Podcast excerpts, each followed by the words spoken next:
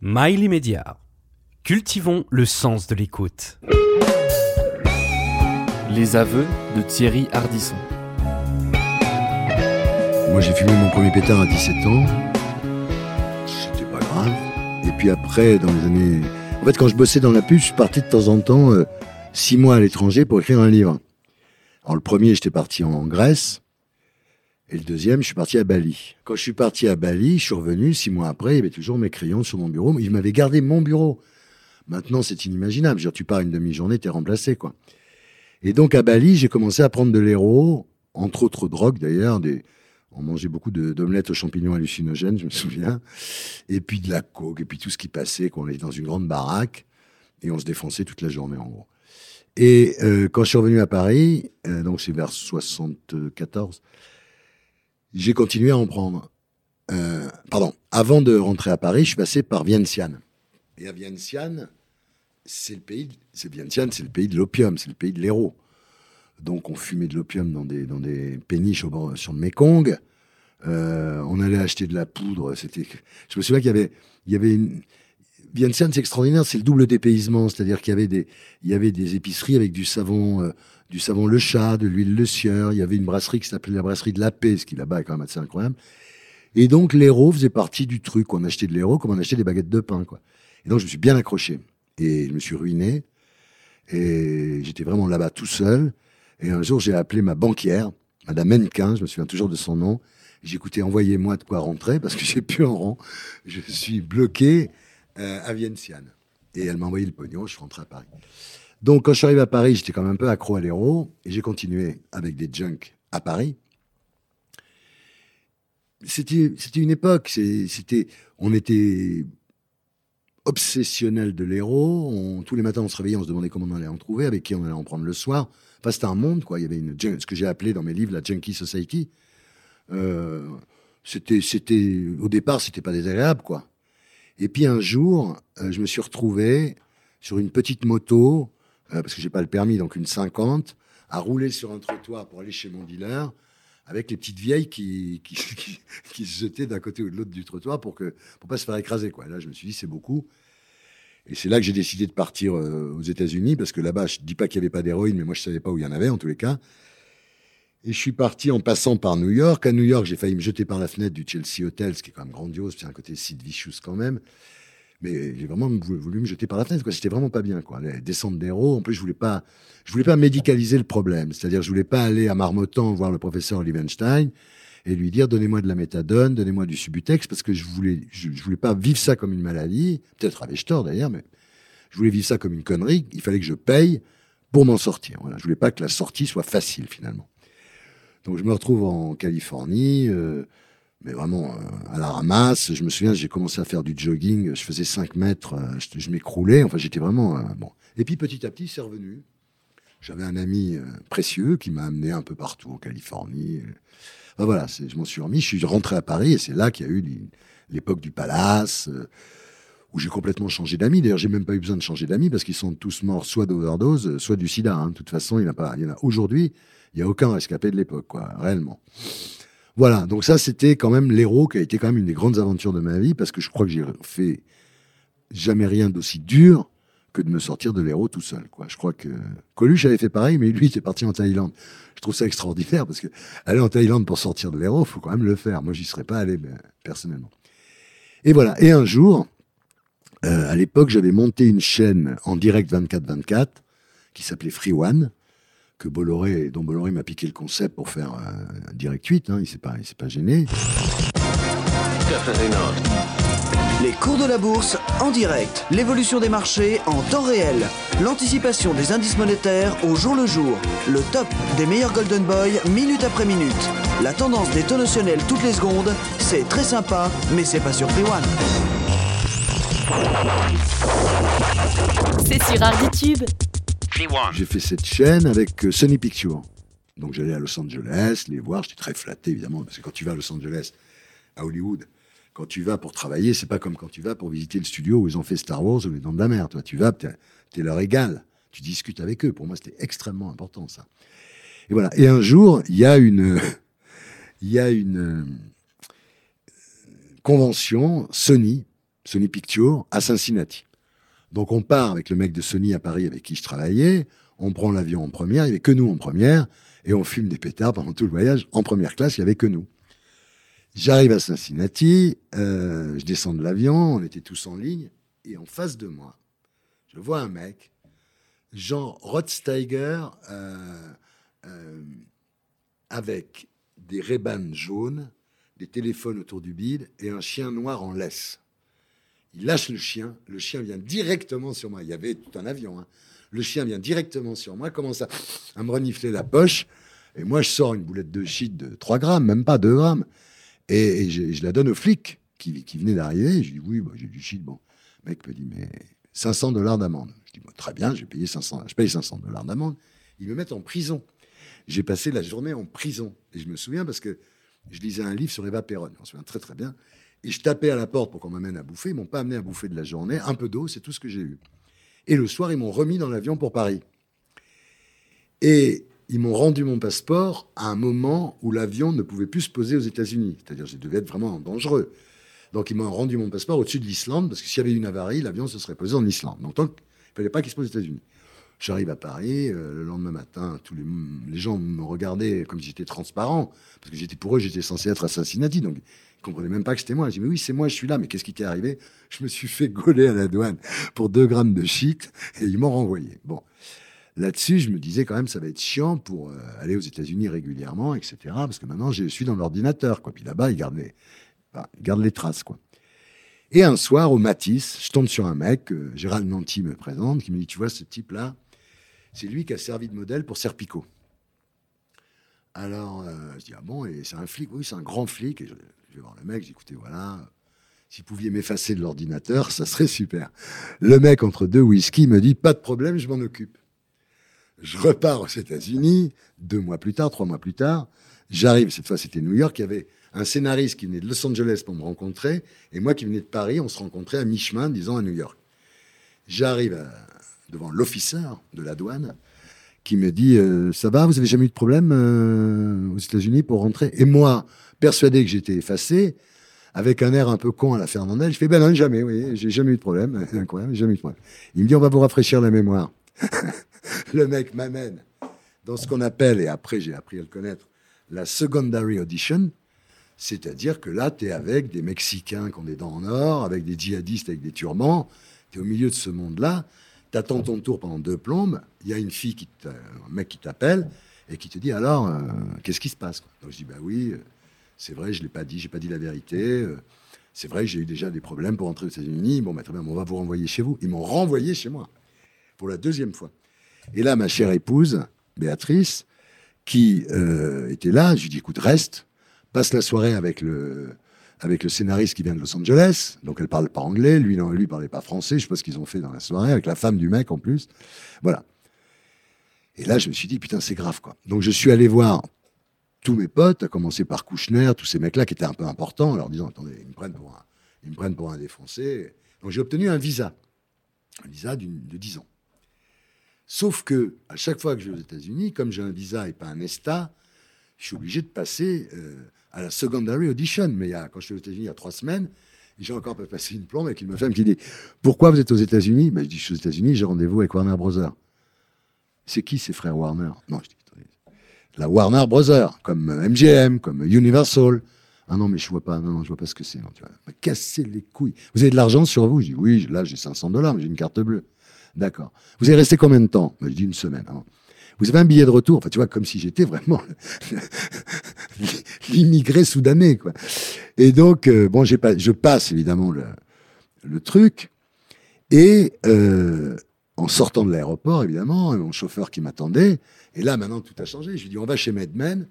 Et je suis allé acheter de l'herbe en vente libre, ce qui est quand même extraordinaire après toutes ces histoires, d'aller en sortant de l'aéroport chez Medmen et d'acheter une petite. Et le pire qui m'est arrivé, toujours aux États-Unis, c'est que j'étais donc quand même sous la menace euh, qu'on me supprime mon visa et que je puisse plus jamais y aller de ma vie. Et un jour, on va euh, dans une petite ville qui s'appelle Page, euh, au bord du lac Powell, et avec cette fois c'était avec Audrey, et euh, j'avais de l'herbe. Et j'allais après à San Francisco. Je me suis dit quand même c'est con de jeter l'herbe avant d'aller à San Francisco. Tu n'auras rien à fumer à San Francisco. C'est quand même un peu con. Et je mets mon herbe entre deux t-shirts dans la valise, une espèce d'enveloppe en craft avec de l'herbe dedans entre deux t-shirts. J'arrive à l'aéroport, minuscule aéroport, et les valises, ils les ouvraient parce qu'il n'y avait pas de. Ils ne pouvaient pas les voir au rayon X, etc., comme ils font d'habitude, ils n'avaient pas.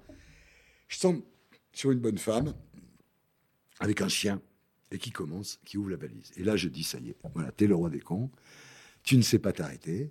Là, ça va t'arriver, elle va trouver l'herbe, tu vas rentrer en France pour la troisième fois, et après, c'est sûr que tu vas plus jamais euh, venir aux États-Unis, tu es quand même très con, tu sais. Franchement, je commence à me... Et la bonne femme passe la main sous les t-shirts et elle les met à l'envers de l'autre côté de la valise. Et miracle, elle a passé la main sous un t-shirt. Sur ce t-shirt, il y avait l'enveloppe et sur l'enveloppe, il y avait un autre t-shirt. Et elle le pose de l'autre côté et elle s'en est pas aperçue. Mais j'étais, j'avais, j'ai failli prendre. Je me suis dit, qu'est-ce que tu fais? Tu prends l'herbe, tu vas aux chiottes, tu la mets dans les chiottes et tu tires la chasse. J'en étais là, mais il m'aurait tiré dessus parce que là-bas, il rigole pas. Et donc, c'est vrai que c'est devenu. Enfin, je pense au fond que c'est ce, côté. Euh, euh, je suis pas vieux, je suis toujours rebelle, voyez bien. Tu vois, je crois que c'est un côté comme ça, quoi. C'est pas possible d'être aussi stupide. Il y a un côté, je provoque euh, l'administration américaine, qui est quand même ce qu'il y a de pire au monde, tu vois, pour ces, sur ces sujets-là. Donc maintenant, je pense qu'avec mon visa et en acceptant de passer une heure en secondary audition, je peux aller aux États-Unis.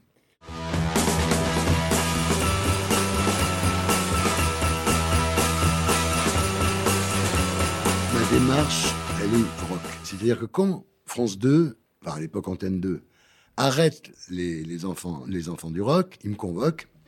Et je me souviens, les trois directeurs, les uns à côté des autres, comme ça, puis avec des gueules de directeurs de l'époque, et qui me disent voilà, euh, qu'est-ce que vous feriez si on vous donnait le samedi soir? Putain. Et là, j'ai eu j'ai une illumination divine. J'ai dit je vais pas faire une émission de rock, je vais faire une émission rock. Je vais parler de tout sur un ton rock.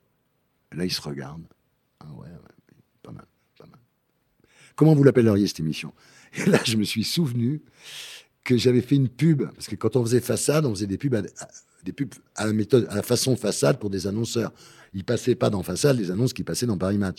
Donc il, y a la marque de lunettes Essilor qui nous avait demandé une pub et moi j'avais fait lunettes noires pour nuit blanche comme titre de l'annonce. Et là je fais, euh, je sais pas, euh, lunettes noires pour nuit blanche. Ah bah oui très bien, lunettes noires. J'ai jamais vu ça. C'est-à-dire que j'avais réglé le problème en cinq minutes. J'avais le concept et j'avais et j'avais le titre. Après je vais à New York et je vois sur un abribus Mickey avec des lunettes noires. J'ai dit, putain, je vais mettre toutes les stars avec des lunettes noires, ça sera mon générique avec Night Clubbing. Night clubbing, we're night clubbing. We're walking through town. Merci Arditube. Oui, j'étais pas marqué par, j'ai pas fait des études supérieures, j'étais pas. Puis en plus, je venais du. Parce que pour réussir à la télé, il faut pas venir d'une classe sociale trop haute. On a vu ça avec euh, Guillaume Durand ou Frédéric Mitterrand, qui ont été élevés un peu euh, dans la haute, disons, et qui ne sont jamais arrivés vraiment à trouver le contact. Mais il faut pas non plus venir du lumpen prolétariat. Enfin, ça, c'est ce que je pensais avant de voir Hanouna. Mais disons que il faut pas, il faut quand même avoir un minimum de culture générale. Donc, les petits bourgeois dont je faisais partie, cette classe sociale intermédiaire, euh, c'était très bien hein, parce que à la fois j'avais un peu de culture quand même, euh, et à la fois j'étais simple et je parlais aux gens comme ils parlent. Donc ça m'a sans doute beaucoup aidé. J'ai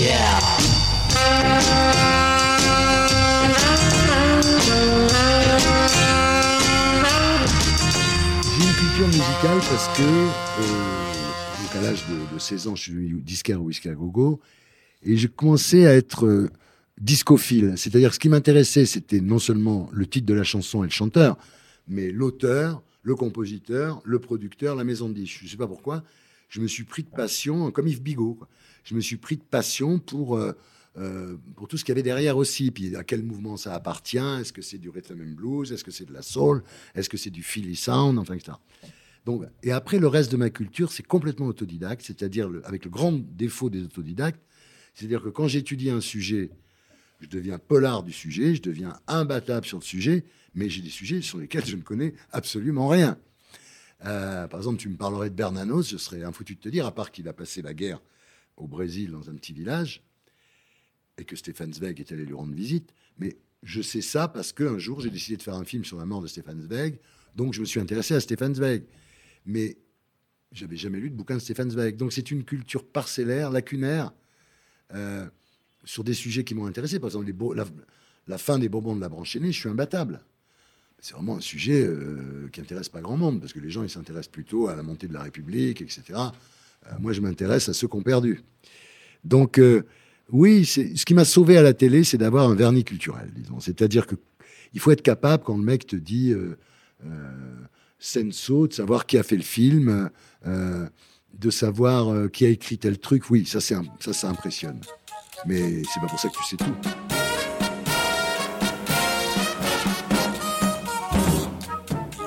Moi, en fait, j'ai beaucoup travaillé parce que j'avais le trac. Donc, si en plus d'avoir le trac, t'as pas préparé, là, t'es perdu. Donc, quand j'arrivais dans mon émission, euh, par exemple, Tout le monde en parle, j'avais 200 fiches. Et heureusement, parce qu'à 3 heures du matin, quand tout le monde était torché, si j'avais pas eu les fiches, je ne saurais pas ce qui serait passé. Mais je déteste l'improvisation, c'est-à-dire que je, je pense que j'ai jamais, à part quand je faisais Paris dernière dans la rue, où j'arrêtais, j'allais à Pigalle, j'allais voir un travelot, ou j'allais voir, bon, ça évidemment, ça s'improvise. Mais toutes les vedettes que j'ai interviewées, même dans Paris dernière, qui était une émission qui était à l'arrache, quoi, tout était préparé. Évidemment, j'avais des fiches. Euh, à l'époque, je les montrais pas. Dans Bain de minuit, je montrais pas mes fiches, mais quand je faisais mon émission en plein milieu des bains-douches, assis au bar du premier étage, avec les gens qui passaient dans tous les sens et tout, j'avais mes fiches qui étaient cachées comme ça sur le côté. Non, j'ai toujours été. euh, c'est le trac, c'est-à-dire la peur de pas y arriver. Et, et puis, en vérité, si je rencontre Michel Blanc, par exemple, euh, alors qu'il n'est pas prévu, mais je vais pas savoir quoi lui dire, quoi. C'est à part lui dire c'était bien les bronzés. Alors que si j'ai travaillé, je vais savoir d'abord pourquoi il est là, ce que faisait son père, ce que faisait sa mère, pourquoi il s'est branché avec les mecs du Splendide, euh, comment il vit son homosexualité. Enfin, je veux dire, c'est j'ai besoin de travailler. Hi.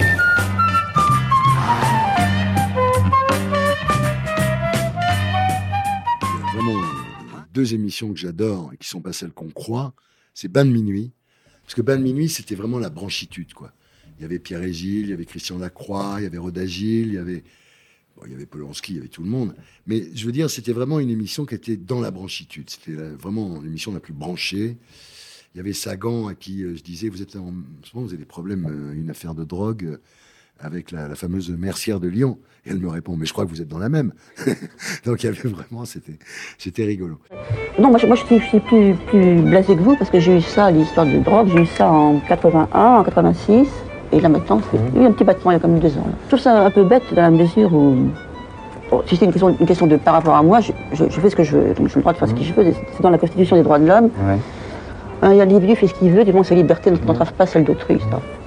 Si c'est au point de vue des, des exemples, je trouve ça euh, très très dangereux parce que les gens qui m'écrivent et qui aiment, qui aiment, qui aiment me lire, il y en a quelques-uns, des gens jeunes, qui peuvent s'imaginer qu'on écrit grâce à la cocaïne ou la, Vous pensez que c'est un mauvais exemple finalement Oui, de la- aux jeunes de dire la cocaïne, la que cocaïne ne sert- si Sagan écrit des bons livres, c'est finalement euh, Oui, parce qu'elle se drogue. ça disperse l'esprit peu qu'autre chose. Donc c'est une mauvaise idée de- d'en parler. Regardez la suite sur Arditube. Et puis, il y a Paris dernière. Paris dernière, alors là, c'est c'est un- une théorie que j'ai sur le comeback. C'est-à-dire que quand on se fait virer, il faut jamais revenir au même endroit, parce qu'on est sûr que ça sera en dessous. Par exemple, quand je me fais virer par Bolloré en 2019, j'aurais pu aller faire un talk show sur M6. Euh, et ça me semblait impensable. Je suis allé faire une émission où je ressuscite les morts. Bon. Pareil, quand je me suis fait virer par Alcaba, je sais plus en quelle année, au lieu de faire un talk show sur une autre chaîne, je suis allé faire Paris dernière sur Paris première la nuit avec un budget minuscule. Mais ça, c'est ma force, c'est-à-dire que je, je fais table rase, je dis, ok, c'est pas grave, on repart à zéro, mais sur un concept complètement incroyable, donc Paris dernière en l'occurrence. Et donc, on se traînait. Alors, au début, c'était un peu effectivement organisé. On avait toujours un rendez-vous dans un bar d'hôtel avec une vedette, un écrivain, un gendarme son, ou dans un restaurant thaïlandais avec Vergès, Jacques Vergès. Et puis après, bon, c'était de plus en plus libre, puisqu'on tournait quand même toute la nuit. C'était organisé, c'est-à-dire que, en fait, il faut le savoir, c'est-à-dire que quand, on arrivait quelque part, il y a une équipe qui était passée avant pour microter les gens et préparer la lumière. Donc, quand on arrivait quelque part, on pouvait tout de suite commencer l'interview. Il n'y avait pas besoin de passer une demi-heure à savoir comment on allait mettre la lumière, etc. Et c'est vrai que c'est l'émission qui a été sans doute aujourd'hui le, plus loin, euh, puisque interviewait évidemment. J'ai fait la première interview dans une boîte de partouze avec le mec qui, mec en train de niquer, qui se retournait vers la caméra en disant Nous, les libertins, le mec tranquille, tout en baisant, comme ça, avec la bonne femme. Ah et lui, il était comme ça, il répondait à l'interview, les trucs. La première émission, il y avait maîtresse Domina, là, une Françoise, qui, sous son lit, il y avait un, un soumis qui vivait sous son lit. Elle mangeait du poulet, elle lui jetait les os de poulet, et le mec, il, il se repaissait des os de poulet. quoi. Tu lui donnes à manger? Oui. Mais- Justement, il reste dans, son, dans sa transe. Ouais. En plus, son fantasme, du coup, c'est d'être en prison, quoi. Non, c'est, je crois qu'il fantasme, celui-là, il fantasme sur les films euh, de pirates.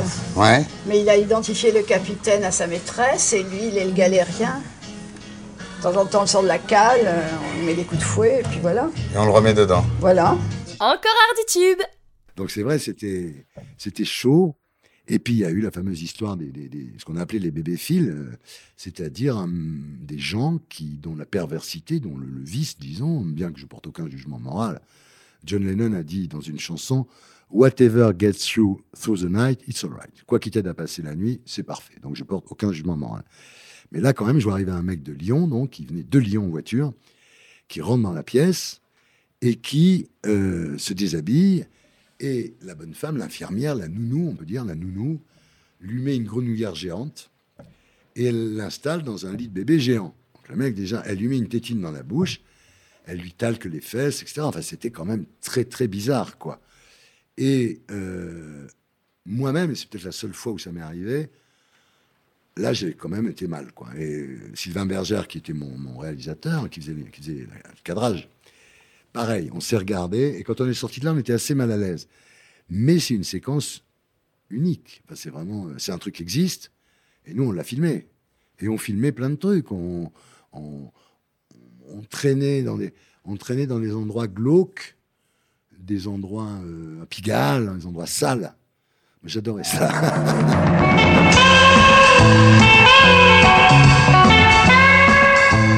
J'ai beaucoup parlé parce que je sentais que ça choquait les gens, évidemment. Donc les gens, ils regardaient Tout le monde en parle le soir avec leur femme sous la couette, ils se faisaient un peu chier, le mec, et ils disaient Tu, tu crois pas qu'on devrait essayer d'y aller quand même, tu vois? Donc effectivement, ça a dû susciter quelques vocations. Euh, en fait, on est allé beaucoup avec Bec BD dans des clubs échangistes, mais pour rigoler. Pour rigoler, parce qu'on n'était pas dans la misère sexuelle, on n'était pas obsédé non plus au point d'être obligé d'aller sauter 14 gonzesses le même soir, mais on y allait plus pour rigoler. On allait aux chandelles, évidemment, on allait pour rigoler. Euh, il y a eu les chandelles, il y a eu la rue avec Patrick Sébastien chez Denise, qui est quand même un grand classique. Il y a eu bah, le Cléopâtre, euh, où j'avais interviewé le mec qui, qui répondait à l'interview en train de baiser. Mais oui, le fait de le dire, c'est effectivement assumé. C'était pas un lapsus.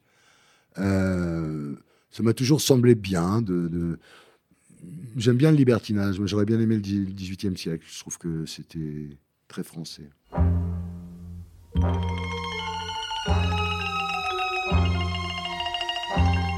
Non, j'ai jamais été libertin au sens euh, où on l'entend, c'est-à-dire on n'a jamais organisé des partous à la maison, par exemple. Mais ça me semblait euh, faire partie du personnage, à la fois défendant le pape euh, bec et ongle, et dix ans, deux secondes après, oui, je l'ai vu aux chandelles la semaine dernière, je trouvais qu'il y avait quelque chose de, voilà, quelque chose de, de dandy.